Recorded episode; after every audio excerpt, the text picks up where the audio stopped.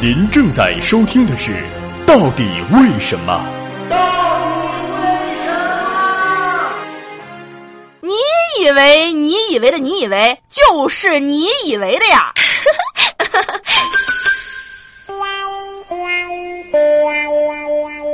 中国女人为什么热爱小鲜肉？